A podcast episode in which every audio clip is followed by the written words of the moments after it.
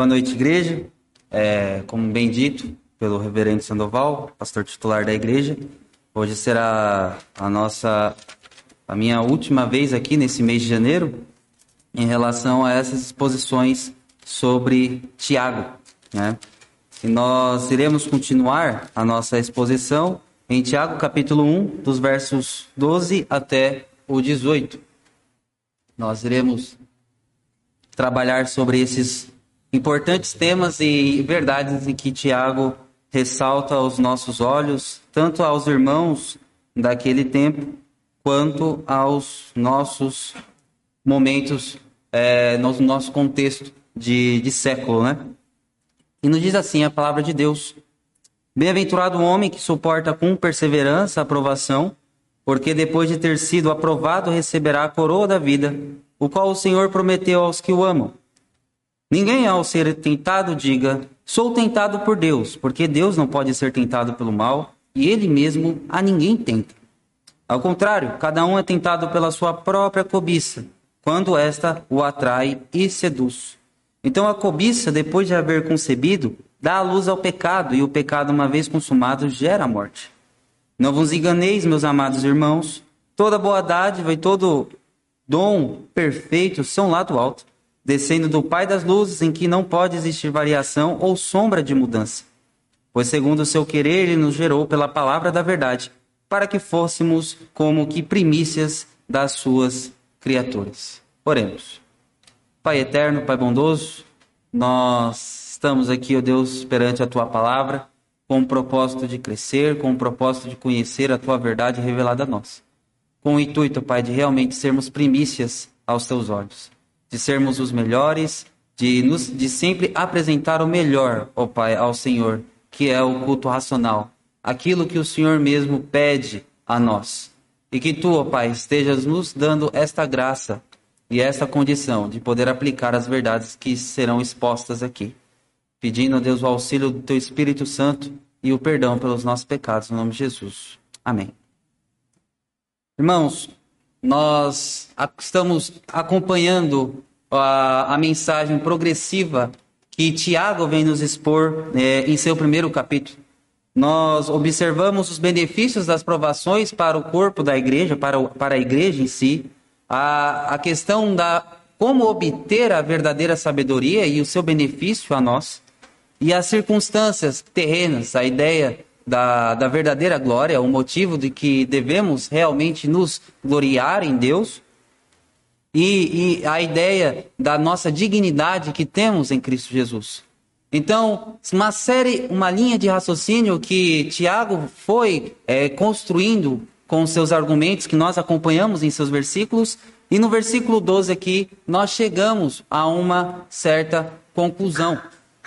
Contudo, Antes de a, a, nos atentarmos a estes pontos dos versos 18 até versos 12 até o 18, perdão, nós iremos tratar sobre um assunto muito interessante.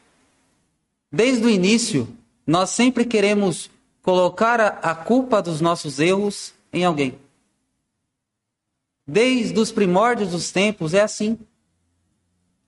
Porque nós temos vergonha por muitas vezes dos nossos atos e das nossas atitudes. Quem não se lembra da resposta de Adão a Deus quando é, Deus perguntou o que tinha acontecido? A mulher que tu me deste. Adão teve a coragem de colocar a culpa do seu erro em Deus. Assunto proposto em, nesses versículos. Assunto no qual Tiago nos ressalta a ideia: será que realmente a culpa do meu pecado é de Deus? Como eu disse, no verso 12 ele diz que bem-aventurado o homem que suporta com perseverança a aprovação. Nós ouvimos falar sobre aprovação lá no versículo 2. E por que Tiago vem dizer que o homem é bem-aventurado? O homem que suporta com perseverança a aprovação. Entendemos a ideia da perseverança, que é permanecer, por mais que seja duro, por mais que seja difícil o caminho, mas permanece, não enverga mediante as pressões do seu contexto, diante das pressões que o mundo por muitas vezes nos coloca. Mas antes, o homem bem-aventurado que Tiago ressalta é um homem que leva por alegria estas provações. Um homem que, como Tiago ressalta no verso 5, pede sabedoria a Deus, a sabedoria que vem lá do alto. Um homem que entende o que é realmente a sua dignidade. E a seguir, ele vem nos dizer, dos versos 13 até o 15, a origem real do mal. A origem real do pecado que nos assola. A origem dessa luta cotidiana que todo cristão luta. E nos versos 16 até o 18, nós observamos que ele vem mostrar o caráter de Deus, um caráter imutável, um caráter que não é igual à lua ou o sol, que muda, que tem as suas fases de estar cheia, de estar minguante, mas não. A luz de Deus permanece para sempre e nele não há treva nenhuma. Mas irmãos, vamos nos atentar primeiramente ao verso 12. Bem-aventurado o homem que suporta com perseverança a aprovação, porque depois de ter sido aprovado, receberá a coroa da vida, o qual o Senhor prometeu aos que amam. Como já dito, o bem-aventurado é aquele que sabe suportar as dificuldades, sabe suportar as provações que a sua vida como cristã, a sua vida como um servo de Deus em meio a um mundo caído, transparece ou aparece em sua vida. Contudo, o homem bem-aventurado é aquele que tem o, o entendimento real dessas provações e dos benefícios que estavam sofrendo. Como dito no início é, dessa exposição, eu disse que o que Tiago escreve a uma igreja que estava sofrendo perseguição, que estava passando por tribulações. Porém, Tiago nos mostra como realmente devemos enfrentar essas tribulações e essas situações. E o homem que entende a mensagem que Tiago está dizendo, que devemos suportar com alegria, que devemos sempre buscar é, a suportar essas provações com a perseverança que Deus nos dá por meio de suas promessas, que a sabedoria que vem do alto, este homem é bem-aventurado. Mas irmãos, nós já paramos para pensar o que é ser bem-aventurado? Nós olhamos nos Salmos, e até o salmo que foi exposto no início do culto diz sobre bem-aventurado o homem. Mas o que isso imputa a nós? Sabemos que bem-aventurado é é, tem como seu significado o homem mais que feliz. E Tiago diz: o homem mais feliz é aquele homem que suporta com perseverança a aprovação, sendo que a aprovação por muitas vezes nos traz tristeza, nos traz uma, um, um, um azedo para a nossa vida cotidiana. O porquê o homem é mais que feliz? Primeiro ponto sobre essa, esse destaque sobre a bem-aventurança é que essa alegria que vem por meio, é, que se fundamenta pela bem-aventurança que Tiago nos dá, se diz pelo fato de que é o próprio Deus que o disciplina.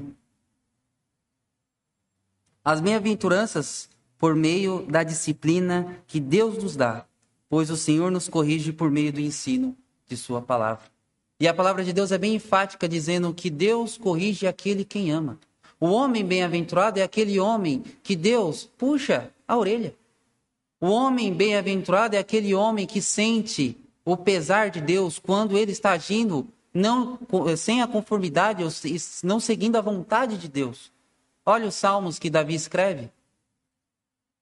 Era um homem segundo o coração de Deus, mas um homem que se sentiu feliz, pois foi perdoado, foi castigado, mas sentiu o perdão de Deus. Então, um conceito, um primeiro conceito sobre a bem-aventurança é sobre aquele homem que é feliz por receber a disciplina de Deus. Salmo 94, versículo 12. Peço que os irmãos abram para fundamentar esse, esse ponto. O salmista nos diz assim, Salmo 94, versículo 12: Bem-aventurado o homem, Senhor, a quem tu repreendes, a quem ensinas a tua lei. Bem-aventurado o homem a quem o Senhor repreende. Uma das características, características de um homem bem-aventurado é aquele que recebe a disciplina do Senhor, pois o Senhor disciplina a quem ama. Uma outra característica do bem-aventurado é aquele homem que é próspero. Ele é próspero, pois obedece à vontade de Deus, pois ouve o que o Senhor tem, tem a dizer. E nós ouvimos sempre a, a promessa de Deus: se cumprirdes o que eu vos mando, serão prósperos. Os seus inimigos fugirão diante de vós por sete caminhos. Se nós olharmos Deuteronômio capítulo 28 sobre a questão da obediência da lei, vemos as promessas de Deus para aqueles homens ou para o povo de Israel em relação à obediência à lei. O homem é bem-aventurado, pois o homem que é bem-aventurado é um homem próspero, pois está fazendo a vontade de Deus e Deus o abençoa. Na própria próprio Tiago capítulo 1, versículo 25 diz: mas aquele que considera atentamente na lei perfeita, lei da liberdade, e nele persevera, não sendo ouvindo, ouvinte negligente, mas operoso praticante, esse será bem-aventurado no que realizar. Uma outra característica de um homem bem-aventurado. O homem bem-aventurado é bem-aventurado porque sabe que a sua fé é uma fé que justifica a vida dele. A fé genuína é uma fé que nos confere uma certeza do perdão em Cristo Jesus. Por meio dele, obtivemos o acesso ao perdão de Deus. O homem bem-aventurado é o homem que entende o que é a sua fé. A sua fé é a certeza de que recebe o perdão de Deus, que tem paz com Deus, que é reconciliado com Deus. Este é o verdadeiro homem bem-aventurado. Eu acabei de citar o Salmo 32, que o primeiro verso diz: Bem-aventurado o homem ou aquele que recebe o perdão de Deus. Que maravilha é receber o perdão de Deus. Uma, outra, um outro ponto a ser ressaltado sobre o homem, bem-aventurado. O homem bem-aventurado é bem-aventurado porque confia em Deus. Quando se confia em Deus, você nunca será desapontado. Que maravilha saber e ter essa certeza de que eu ao depositar a minha vida aos pés desse Deus Todo-Poderoso, nunca serei desapontado. Nunca que ele irá falhar, pois ele é perfeito, pois ele não muda. Pelo contrário, terá um apoio, um fundamento real em que se pode confiar. Estas são características que poucas, mas que ressaltam a ideia de um homem bem-aventurado. Isto é o que Tiago quer dizer sobre o homem bem-aventurado. É aquele que suporta, pois ele confia em Deus, pois ele tem uma fé que condiz, ou que avisa, ou que confirma o perdão de Deus em sua vida. Um homem próspero, pois segue e obedece à voz de Deus. Um homem que entende a repreensão de Deus em nossas vidas. O homem que Tiago descreve é feliz, pois ele suporta as provações com perseverança, com alegria, orando por sabedoria que vem lá do alto e gloriando-se naquilo que realmente é a verdadeira glória. Este é um homem feliz. Um homem que ora por sabedoria, um homem que suporta as provações com esta perseverança, com esta alegria que ele imputa no verso 2, e um homem que realmente entende o real motivo da verdadeira glória. Caso contrário, se um homem não viver desta forma, se um homem não tiver essas certezas em suas vidas, esse homem não vai ser feliz, mas vai ser igual à onda, como nós lemos nos versos 6 até o 8 e explicamos semana passada. Qual triste ou quão triste é a vida do homem que não tem essa certeza, um homem que é de ânimo dobre, um homem que duvida do poder de Deus. Ele diz que é, porque depois de ter sido aprovado. A ideia aqui é realmente como se fosse uma prova. Uma prova que você estuda, que você tem os requisitos necessários para passar por ela. Ao passar, você será bem, bem recompensado. E a recompensa que Tiago nos, nos dá, ou que nos garante, receberá a coroa da vida, a qual o Senhor prometeu aos que o amam.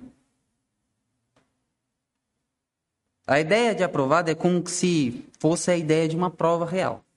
Que quando você passa por ela, é, a, quando você passa, você passa nessa matéria. Mas neste caso, a recompensa que Tiago enfatiza é a coroa da vida. Não é simplesmente uma nota 10, não é simplesmente um, um, um, um agrado, mas é a ideia da certeza da vida eterna. É a ideia da certeza de que realmente aquela obra que Cristo fez, tirando você do império das trevas e trazendo vocês para o império da luz, esta é a verdadeira recompensa que Tiago nos mostra. Somos aprovados aqui e agora. Mas, Daniel, como eu sei que eu estou sendo aprovado? Você sente mais capacitado a enfrentar as provações. Você sente que Deus está lhe acompanhando. Você sente que Deus está ajudando você a suportar essas provações. São uma ideia de maturidade, uma ideia de progressividade. Eu estou progredindo naquilo que Deus tem me dado como plano de vida, como plano de vida como cristão. Só que a nossa verdadeira recompensa nós iremos receber somente na vida eterna. Então, as provações que Deus nos permite passar têm como objetivo de nos levar à aprovação de Deus, quando se segue o passo a passo que o Senhor nos dá para seguir. E assim seremos recompensados pela coroa da vida. Como já dito na primeira exposição desta carta, as provações são benefícios de Deus para a sua igreja. Então, a ideia das provações é a ideia de ser aprovado ser aprovado, nós iremos ser recompensados realmente por Deus ali no final de nossas vidas. Calvino, comentando sobre essa carta, diz: Se, pois, nossa principal felicidade for coroada no reino de Deus, segue-se que as lutas com que o Senhor nos prova são auxílios e assistências para a nossa felicidade. Por isso o homem é bem-aventurado. Por isso o homem é feliz quando passa por suas provas, quando nós passamos individualmente por nossas provas, porque é uma assistência de Deus para nos lapidar, para nos fundamentar o caráter de Deus cada vez mais, para se, parecer, se parecer com a imagem de Cristo, e assim termos o beneplácito ou benefício de olharmos e estarmos ali no reino da glória. Pois bem, nós entendemos agora a ideia do bem-aventurado que Tiago nos expõe.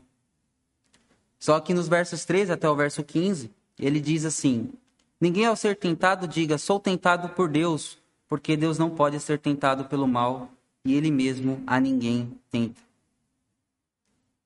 Tiago já deixa claro: não há desculpas por suas falhas. Não há desculpas pelos seus desejos pecaminosos. Não, não tente inventar ou colocar a culpa naquele que realmente não tem culpa nenhuma.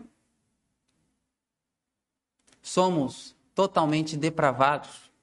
Mesmo recebendo o conhecimento de Deus, a libertação do, do império das trevas, do pecado em si, das nossas vidas, conhecereis a verdade, a verdade vos libertará. A nossa natureza ainda é tendenciosa a pecar. Não estamos livres desse fardo. Por isso, não podemos e não devemos, de forma nenhuma, imputar a culpa a Deus. Calvino, mais uma vez comentando sobre esse ponto, diz: Ele, pois, aqui, Tiago, trata de tentações íntimas, as quais nada mais são do que os desejos desordenados que arrastam ao pecado. Com razão, ele nega que Deus seja o autor delas, porquanto elas emanam da corrupção de nossa natureza. Elas emanam. Nós emanamos ah, os desejos que são contra a vontade de Deus. Nós somos sempre jogados a buscar aquilo que satisfaz o nosso coração, que é corrupto, mas não a vontade de Deus. Nós somos tentados por nosso desejo, não somos tentados por Deus, pois Deus é bom. E Tiago aponta o porquê de não colocarmos a culpa em Deus, atitude que desde o início colocamos sempre nele. Como eu disse, o, o caso de Adão. Desde o início, colocamos a culpa em Deus pelo desejo do nosso coração. Adão, por que você comeu? Não, a mulher que tu me deste. Sendo que uns versículos anteriores nós observamos que Adão tinha glorificado a Deus pelo benefício da sua esposa. E agora Ele joga a culpa em Deus. Ah, o Senhor que me deu a minha esposa. Por conta disso, a culpa é do Senhor. E não é isso. A essência total de Deus é boa, perfeita e agradável. Tiago diz que a primeira característica é, sobre isso, ou uma dessas características, no verso 3, ele diz: E ele mesmo a ninguém tenta. Deus sendo soberano e tendo criado tudo, tudo bom, o Senhor o fez a ponto que a sua soberana vontade e seu poder faz com que o homem seja responsável por seus próprios atos. É meio complicado aquilo que realmente o reverendo Sandoval disse. Esmiuçar isso requer um bastante tempo. Como eu entendo que os meus atos pecaminosos não é da vontade de Deus, mas eu sei que Deus é soberano em tudo. É algo meio complicado, mas Deus é bom. E não há desejo nele mal, mas há desejo ruim em meu coração. Olha o verso. Porque Deus não pode ser tentado pelo mal. Deus não fraqueja pelo mal, diferente de nós, que fraquejamos pelo mal. E ele mesmo a ninguém tenta. Outra vez cito Calvino, pois a totalidade da doutrina bíblica parece ser inconsistente com esta passagem, porquanto ela nos ensina que os homens são cegados por Deus, que são entregues a uma mente reprovável e, abandonado, e abandonados às concupiscências imundas e vergonhosas. A isto respondo que Tiago provavelmente foi induzido a negar que somos tentados por Deus por esta razão. Porque os ímpios, com o fim de formular uma desculpa, se armam com testemunhos da Escritura. Pois aqui há duas coisas a serem levadas em conta. Quando a Escritura atribui a Deus a cegueira ou a dureza de coração, ela não atribui a Deus o princípio dessa cegueira, nem o faz o autor do pecado, a ponto de atribuir-lhe a responsabilidade. E Tiago apenas insiste sobre essas coisas. Deus não é o causador do pecado. O causador do pecado, se nós olharmos no Gênesis 3, foi que a mulher cobiçou e é um assunto que nós iremos tratar nos versos 14 e 15. A cobiça. A insatisfação daquilo que Deus apresenta como bom, perfeito e agradável. Mas nós queremos acelerar o tempo de Deus, nós queremos fazer a nossa vontade e não a vontade dele. O que Calvino está nos trazendo aqui é que provavelmente Tiago está levantando uma barreira para aqueles que estão apontando que não, Deus não é o soberano? Você não diz que Deus é o Todo-Poderoso, o Criador dos céus e da terra, aquele que olha tudo e que vê tudo? Então, se eu estou pecando, é porque esse Deus permite. Opa! Não é assim. E nunca devemos imputar o pecado das nossas vidas, o desejo, a nossa cobiça a Deus, sendo que Deus é em total bom.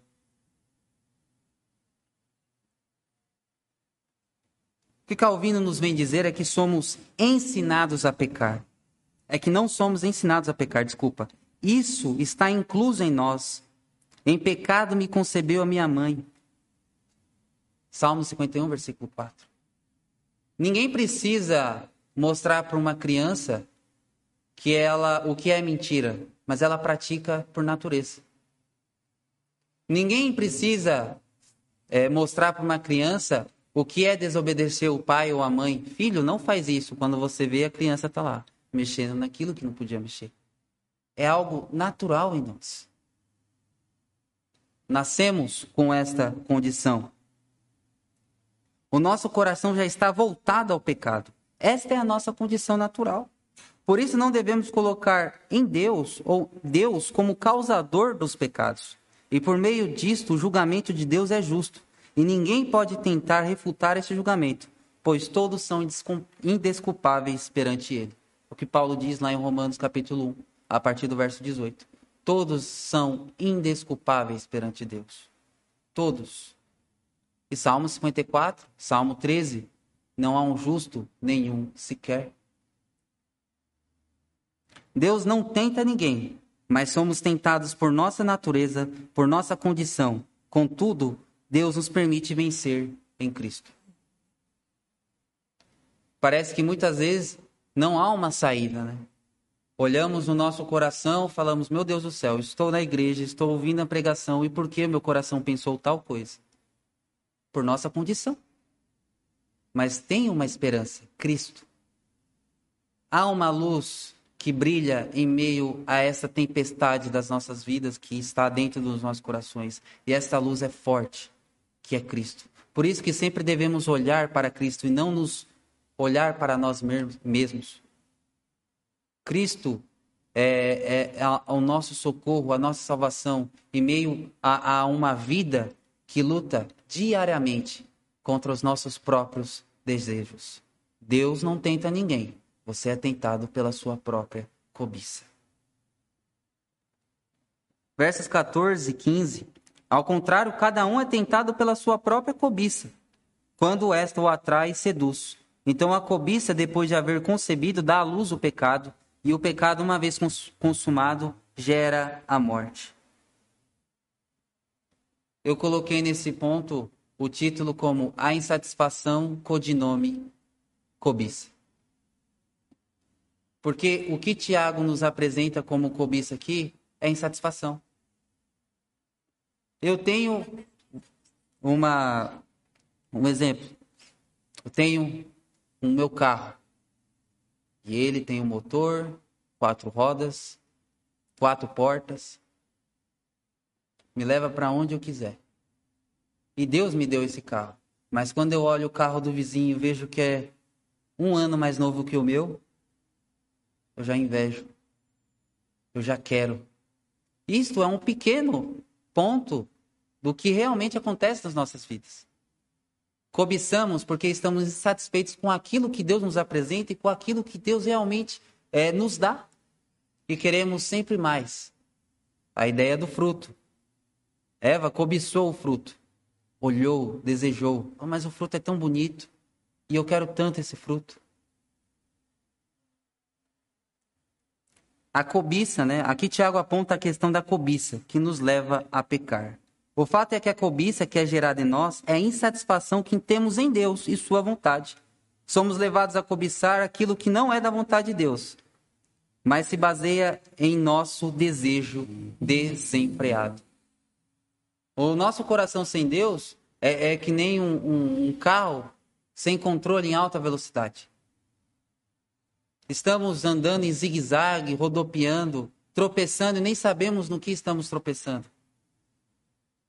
E isso nos faz querer e provar coisas que o mundo nos oferece. E sempre querer mais, e sempre querer mais, sempre cobiçando, sempre cobiçando. E quando somos cristãos, a cobiça não some das nossas vidas, mas é um fruto de uma insatisfação que Deus é, da vontade de Deus nas nossas vidas. Novamente, eu cito Calvino. Como a inclinação e o excitamento a pecar provém do íntimo, futilmente o pecador busca uma escusa para o expulso externo. Calvino é cirúrgico, vem do íntimo, coração. Eu olho, eu quero, o fruto é bom, aquilo ali vai me dar uma satisfação. Por mais que seja pouco, mas me dá satisfação. Eu quero agora, agora. E aí liberamos externamente, que é a prática do pecado, que é aquilo que ele fala. Busca o impulso externo, uma forma de extravasar aquilo que eu estou cobiçando. Na versão NVI, nos diz que cada um, porém, é tentado pela própria cobiça, sendo esta, sendo este, né, arrastado e seduzido, sendo por, por esta arrastado e seduzido. Essa é a ideia mais completa do que realmente Tiago está querendo dizer. Somos arrastados. Nós nem sabemos muitas vezes como paramos lá, mas chegamos, pois somos arrastados. MacArthur em seu comentário sobre essa carta, ele diz: essa palavra grega foi usada para descrever o animal selvagem que é atraído para armadilhas. Assim como animais podem ser atraídos para a morte por iscas atraentes, a tentação promete às pessoas algo de bom, que na verdade é prejudicial. Essa é a ideia. Quando se está desejando algo, não se pensa nas consequências. Eu quero. É bom, mas se você comer desse fruto, certamente morrerá. Esquece isso aí. Eu quero. É bom. Essa é a ideia da cobiça. Ela nos arrasta e nós esquecemos, ficamos cegos pelas consequências desses nossos atos. Quando vemos, já estamos é, encharcados das consequências destes atos, que é basear, basicamente a insatisfação da vontade de Deus nas nossas vidas. No verso 15, Tiago vem nos mostrar o processo do pecado. Então, a cobiça, depois de haver concebido, dá à luz o pecado. E o pecado, uma vez consumado, gera a morte. A cobiça no meu coração nasce. Gera-se o pecado. E o pecado, uma vez consumado, a morte. Mas quando somos levados, arrastados como animais para a isca, para aquelas armadilhas, nós não pensamos que a consequência, que o salário do pecado é a morte. Davi ficou um ano sem confessar o seu pecado de Batseba. Por volta de um ano. E eles tentavam fugir. E ele tentava buscar uma saída. Mas ele diz nos Salmos 32, 38 e 51 que enquanto ele calou os pecados dele, ele estava fraco, ele estava, ele estava sem vigor, sem força. Quando Davi adulterou com Batseba, ele não pensou nas consequências do seu pecado mas foram consequências graves. Então, Tiago nos mostra um fluxograma do pecado. Logo após de ele mostrar que nós somos tentados pela nossa cobiça, pela nossa insatisfação, ele aponta que se essa cobiça der o fruto, se deixar nascer o fruto desse desejo, o seu nome será pecado. O filho da sua cobiça tem como nome pecado. E este pecado, ao ser nutrido, em nossas vidas se gera morte. Sabemos que o, pecado, o salário do pecado é a morte. Então, Tiago ilustra com a ideia de a concepção. Tem a sementinha da sua cobiça, se você deixar nascer, gera o pecado, se você nutrir esse pecado, gera-se a morte. É bom ressaltar que, assim como é necessário do gene de X e Y para nascer uma criança, para o nascimento do, do pecado, ou o nascimento do pecado é gerado pelo fruto do encontro da vontade e da cobiça. Eu estou insatisfeito com Deus e eu quero pecar. Pecado. Para Tiago, o pecado é quando somos seduzidos e consentimos por esta prática. Ele não está dizendo que a nossa vida vai ser perfeita e não vamos tropeçar. Mas ele está ressaltando a ideia de que se você permanecer isso sim é um pecado muito grave para aquele que é crente. Não esqueçamos, ele está escrevendo para a igreja, não está escrevendo para não crentes. Não há um incômodo. Agimos naturalmente sem sentir o peso de uma vida sem um pecado confessado. O que ele nos quer mostrar é que, assim como há traços do pai e da mãe nos filhos, assim o nosso pecado há traços de nossa vontade e cobiça. Portanto, não vem de Deus o fato de nós pecarmos, pois a essência de Deus é boa e perfeita, e a nossa não. Devemos entender que o que Tiago nos apresenta, que a fonte da nossa destruição é o nosso próprio coração. Assim como nós olhamos para o nosso filho e falamos, nossa, parece comigo. Não, parece com a mãe. O pecado que é concebido por, nossa, por nosso desejo, por nossa vontade, por nossa cobiça e pela nossa vontade, o pecado, o filho, o fruto dessas, desses dois unidos, tem traços dessa insatisfação que temos em Deus. Então, o pecado não vem de Deus. E não pecamos porque Deus é, nos faz pecar, mas sim pelos nossos próprios desejos, pelos nossos próprios, pelas nossas próprias cobiças. MacArthur, novamente cito eles, irmãos. O pecado não é meramente um ato espontâneo, mas é um, mas o resultado de um processo. A palavra grega para concebido compara o processo à concepção física e ao nascimento. Assim, aqui Tiago personifica a tentação e mostra que pode seguir uma sequência similar e produzir o pecado com todos os seus, todos os seus resultados mortais. Embora o pecado não resulte em morte espiritual para o crente, pode-se levar à sua morte física.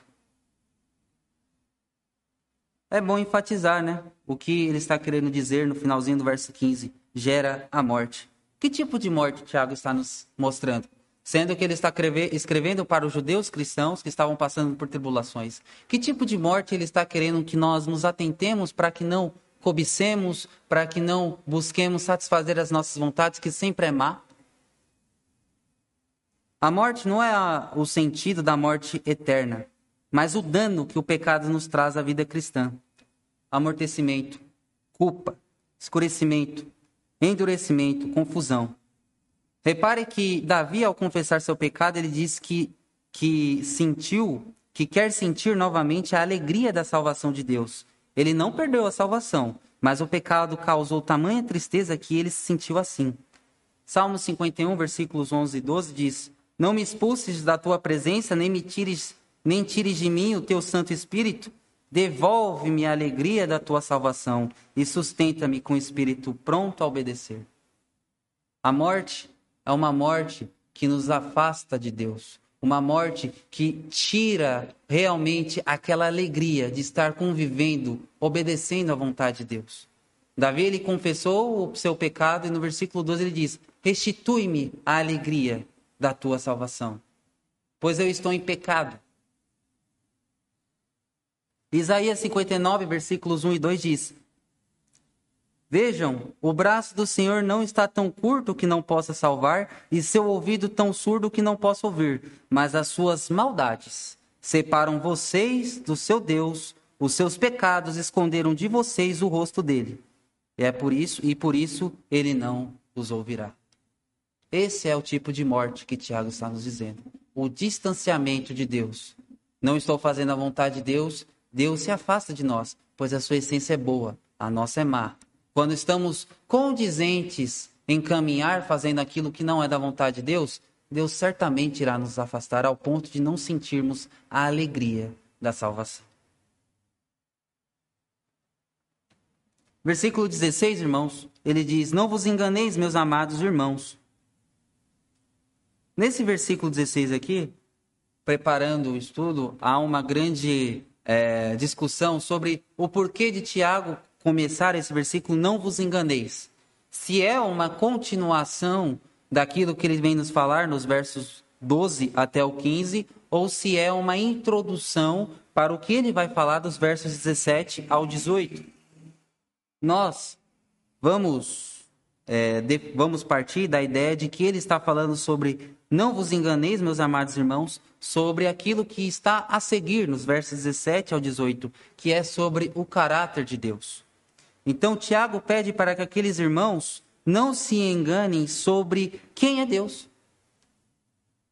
Vocês podem estar escutando muitas coisas, vocês podem até entender que vocês caem porque Deus é, está permitindo, ou porque vem de Deus esse desejo de vocês pecarem, mas não, não vos enganem, pois o caráter de Deus, toda boa dádiva, todo dom perfeito são lá do alto.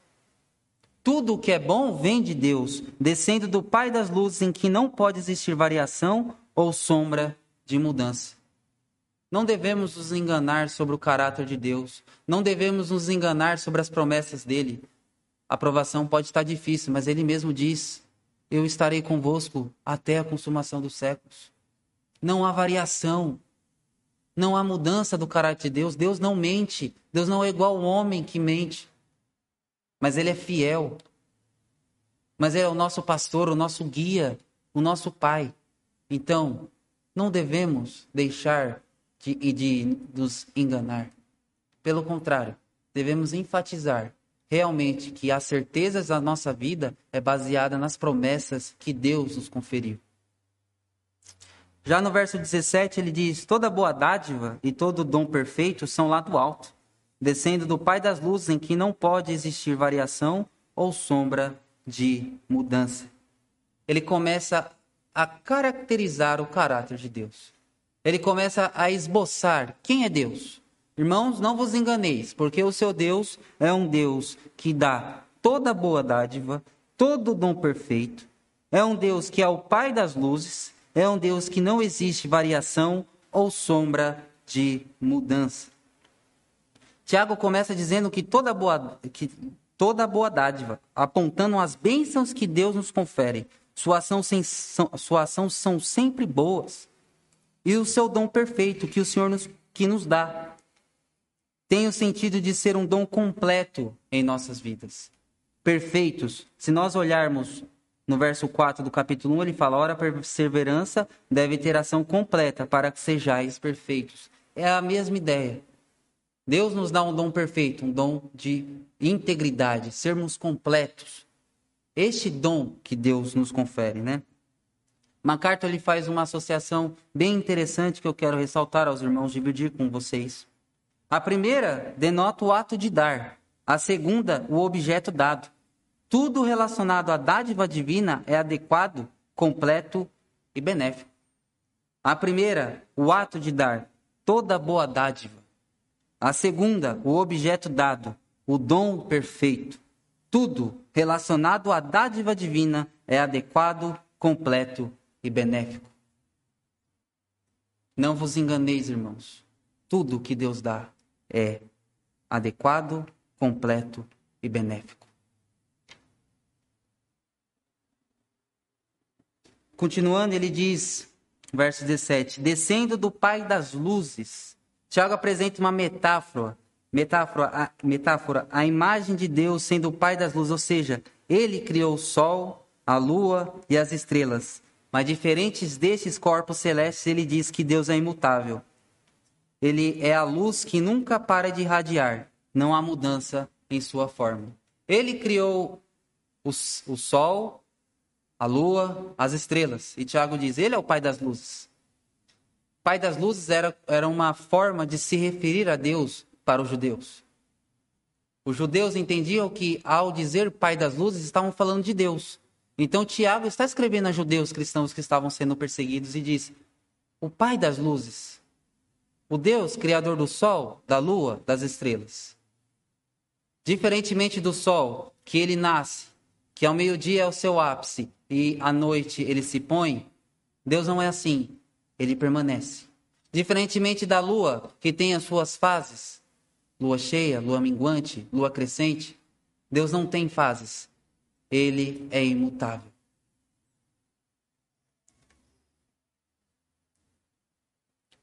No verso 18, agora, da, agora Tiago, melhor dizendo, nos mostra a vontade de Deus em nossas vidas.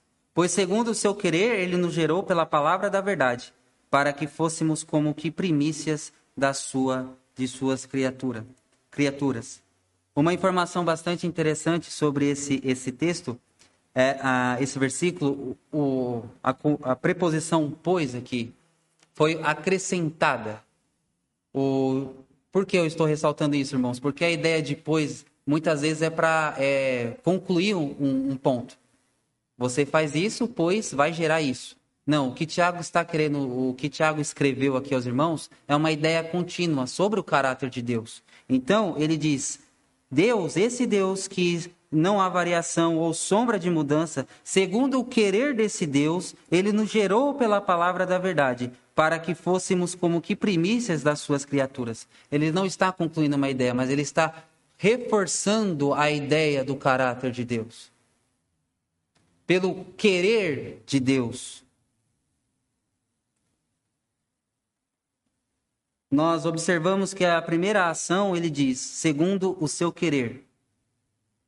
O que realmente Tiago vem dizer neste versículo é que Deus quis, quis agir em resgate de nossas almas sendo que essa ação é completa e foi concluída em Cristo. Está tudo consumado. Vontade soberana de Deus. Ninguém chegou em Deus e disse assim: Deus, resgata aquele povo. Deus, faz uma aliança com Abraão. Não. Ele quis. Não é da nossa vontade, mas é da vontade total dele.